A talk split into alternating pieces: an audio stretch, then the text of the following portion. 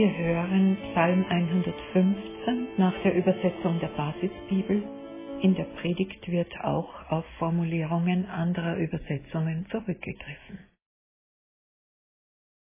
Es geht nicht um uns, Herr, nicht um uns, sondern um deinen Namen. Lass uns deinen Namen in Ehren halten, wegen deiner Güte und deiner Treue. Warum sollen die Völker sagen, wo ist er denn nur, ihr Gott? Unser Gott herrscht doch im Himmel. Alles, was ihm gefällt, das tut er auch. Ihre Götterbilder sind nur Silber und Gold, ein Werk von Menschenhand gemacht. Sie haben einen Mund, aber sie können nicht reden. Sie haben Augen, aber sie können nicht sehen. Sie haben Ohren, aber sie hören nichts. Sie haben eine Nase, aber sie riechen nichts. Ihre Hände, die können nicht tasten, ihre Füße können nicht gehen. Keinen Laut bringen sie aus ihrer Kehle hervor. Genauso sollen auch die Handwerker sein, die diese Götterbilder geschaffen haben, ja alle, die auf ihre Macht vertrauen. Du, Israel, vertraue dem Herrn. Er allein bietet Hilfe und Schutz. Ihr Nachkommen Aarons vertraut dem Herrn. Er allein bietet Hilfe und Schutz. Ihr, die ihr zum Herrn gehört, vertraut dem Herrn. Er allein bietet Hilfe und Schutz. Der Herr hat sich an uns erinnert. Er will uns seinen Segen geben. Er segne die Nachkommen Israels, er segne die Nachkommen Aarons, er segne alle, die zum Herrn gehören, die kleinen und die großen Leute. Der Herr schenke euch Nachwuchs, euch und euren Kindern. Gesegnet seid ihr vom Herrn, der Himmel und Erde gemacht hat. Der Himmel gehört dem Herrn allein, doch die Erde hat er den Menschen anvertraut.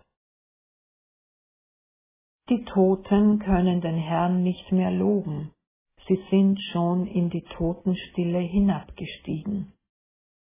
Doch wir, wir preisen den Herrn von heute an bis in alle Zukunft. Halleluja. Nicht uns, Herr, nicht uns, sondern deinem Namen gib Ehre. Das bin ich mir schuldig. Diese Phrase hört man oft. Das bin ich mir schuldig, das gebe ich mir. Es klingt so, als ob man ein Anrecht auf irgendetwas im Leben erworben habe, das man nun einfordern könne. Das steht mir zu. Ich bin überzeugt, dass ich etwas brauche, um meinem Image zu entsprechen.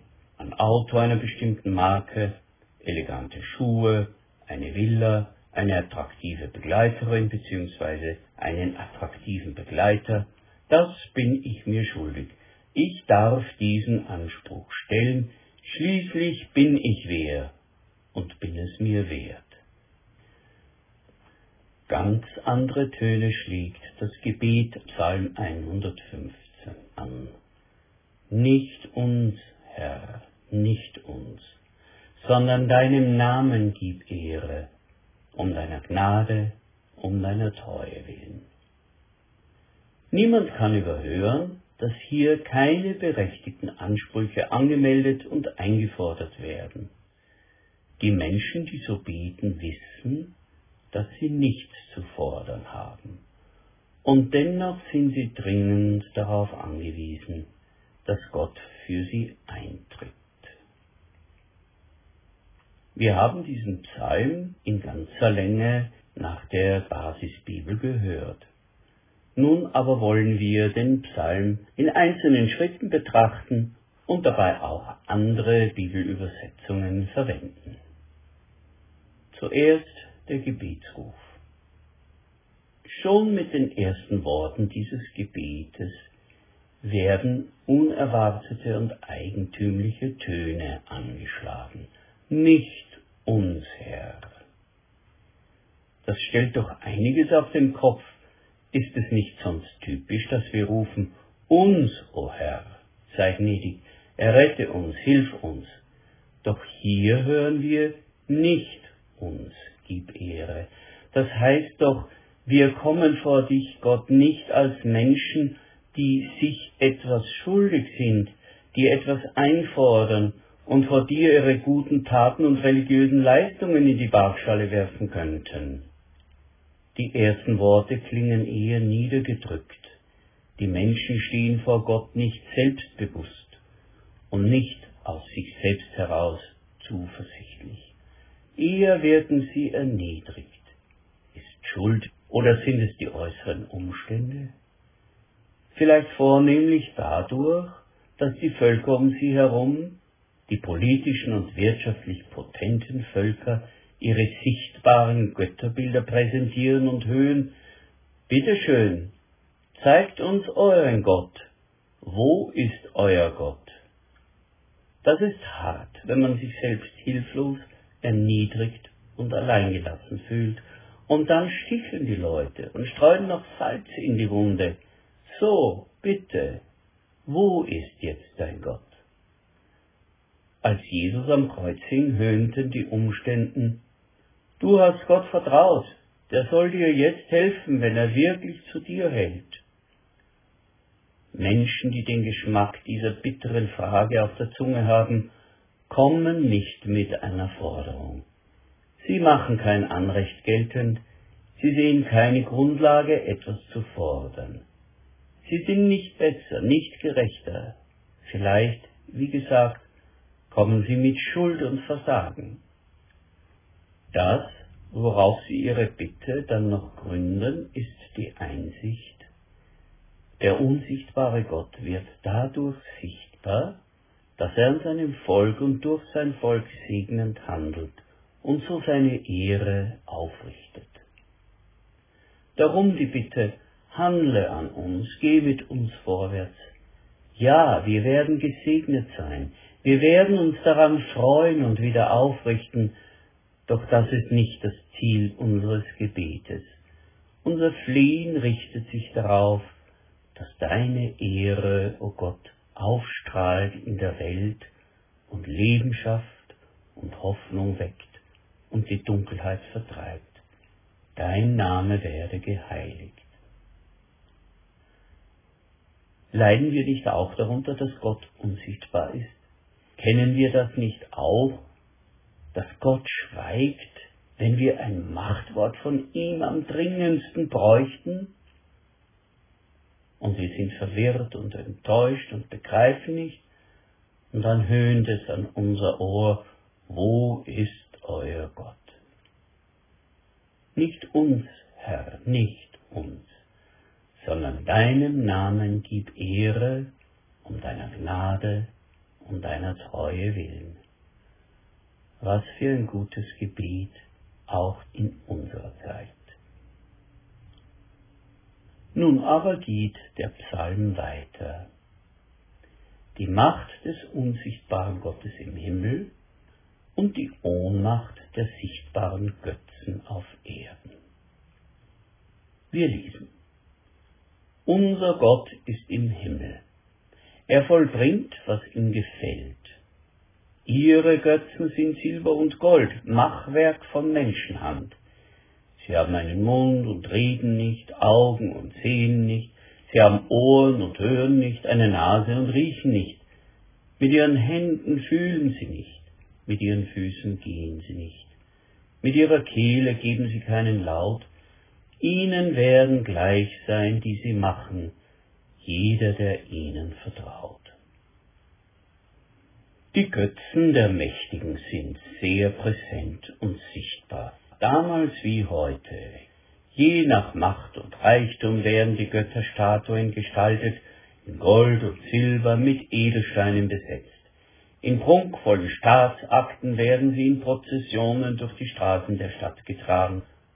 Von Babylon wissen wir zum Beispiel, dass es eine eigene Prachtstraße gab für die Götterprozessionen, wenn die Statuen nach einem bestimmten kultischen Kalender von einem Tempel in den anderen gebracht wurden.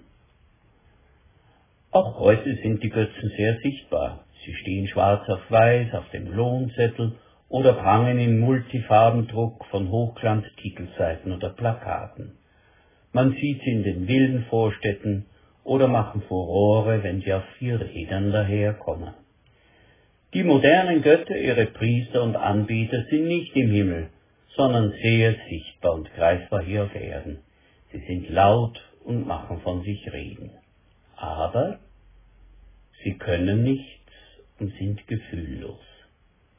Sie nehmen die Kraft von denen, die sie verehren. Sie nehmen den Atem von denen, die sie anbieten.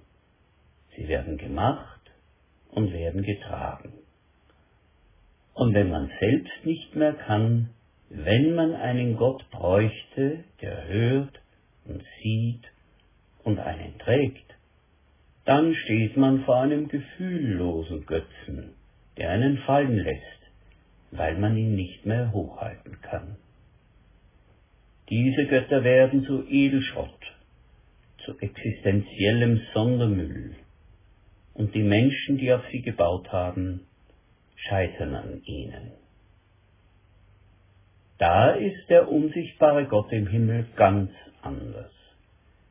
Wenn man gefragt wird, vergleichen wir einmal meinen sichtbaren Gott hier und deinen lieben, unsichtbaren Gott im Himmel, dann stehen wir oft hilflos da. Aber wenn wir einen Gott brauchen, der helfen kann, dann gibt es keinen Vergleich mit dem so unzeitgemäß erscheinenden, unsichtbaren Gott im Himmel. Wir gehen weiter. Vertraut dem Gott, der überquillt vor Güte und segnender Kraft. Volk Israel, vertraue auf den Herrn. Er ist für euch Helfer und Schild ihr von der Priesterfamilie Aarons, vertraut auf den Herrn. Er ist für euch Helfer und Schild. Die ihr den Herrn verehrt, vertraut auf den Herrn. Er ist für euch Helfer und Schild. Der Herr denkt an uns. Er wird uns segnen. Er wird das Haus Israel segnen. Er wird die Priester vom Haus Aaron segnen. Er segnet, die den Herrn verehren, die Kleinen und die Großen. Der Herr mehre euch, euch und eure Kinder. Gesegnet seid ihr vom Herrn, der Himmel und Erde gemacht hat. Nun treffen wir auf eine engagierte, aktive Lebenseinstellung. Vertrauen, Hoffen, angespannt ausgerichtet sein auf den Gott, von dem man alles erwarten darf. Hier sind wir denkbar weit weg von Hoffen und Harren sind wir Narren, sondern hier machen es Menschen zu ihrer Kraft, dass sie die Fülle des Lebens mit ihrem Gott gewinnen wollen. Im Fernsehen kam vor langer Zeit die Reportage über einen Mann auf einer bekannten tropischen Insel. Seine Großmutter hatte vor 40 Jahren eine Vision gehabt, dass in einem bestimmten Bereich der Küste ein Schatz vergraben ist. Und nun baggert der mittlerweile alt gewordene Enkel mit Schaufel und Spitzhacke seit 40 Jahren den Boden um. Er lebt mit dem Gefühl, hier gibt es etwas zu holen, was in meinem Leben die große Wende bringen wird. Ist unser Hoffen und Vertrauen auf Gott auch nur annähernd von einer solchen aktiven Erwartung beseligt, dass es hier viel zu gewinnen gibt? Die Schätze der Kraft des Segens, der Hilfe Gottes. Dass er seinen mächtigen Arm regt, das Zeichen seiner Macht und heilenden Liebe das düstere Einerlei erhellen, dass Gott eine Bewegung seines Lebens erzeugt und er Menschen zu sich zieht, sie verändert und verwandelt? Was ist die Summe, die dieser Klagepsalm zieht? Wir sind auf Erden, um diesen Gott zu loben. Der Himmel ist der Himmel des Herrn, die Erde aber hat er den Menschen gegeben. Nicht die Toten loben den Herrn, keiner von allen, die hinabfuhren ins Schweigen. Wir aber, wir preisen den Herrn von nun an bis in Ewigkeit. Nun, als Christen sind wir in der glücklichen Lage, dass wir einen Teil dieser Aussage relativieren dürfen. Auch die Toten loben Gott und singen in Ewigkeit frohe, ergreifende Anbetungslieder. Der andere Gedanke aber bleibt gleich. Wir sind hier auf Erden ganz konkret und unser Auftrag ist es, zum Lob und zur Ehre Gottes zu leben. Mit unserem Verhalten, mit unserem Tun, mit unserer Gesinnung anderen Menschen gegenüber und auch mit unseren Liedern und mit unseren Worten. Wir hören also ganz schlicht und ergreifend, was das Wichtigste ist und wofür wir da sind. Wir sind aufgerufen und dafür bestimmt, haben wir gesagt, dass wir mit unserem ganzen Leben das tun, was Gott ehrt, was uns selbst freut und anderen zugute kommt. Mit der Klage hat es begonnen, aber schon bald ist es übergegangen zu einer inneren Festigkeit, Überzeugtsein mit dem eigenen Gott, mit unserem biblischen Gott, mit unserem Gott und Vater unseres Herrn Jesus Christus auf dem richtigen Weg zu sein, dem Weg, der zum Leben führt. Und am Ende wird es richtig fröhlich. Und wir hören sogar in diesem Klagepsalm einen Segen. Auch darin ist dieser Klagepsalm typisch für biblische Gebete. Nur wenige bleiben in der Tiefe des Klagens hängen. Andere beschreiben auch die Hilfe, die ihnen im Gebet und aus dem Gebet und aus dem Wirken Gottes zu Hilfe gekommen ist. Nicht uns, Herr, nicht uns, sondern deinem Namen gib Ehre, um deiner Gnade, um deiner Treue willen. Und, so fügen wir hinzu, lass viele Menschen bei dir heilenden, versöhnten Frieden finden, für dieses irdische Leben und darüber hinaus in Ewigkeit. Amen.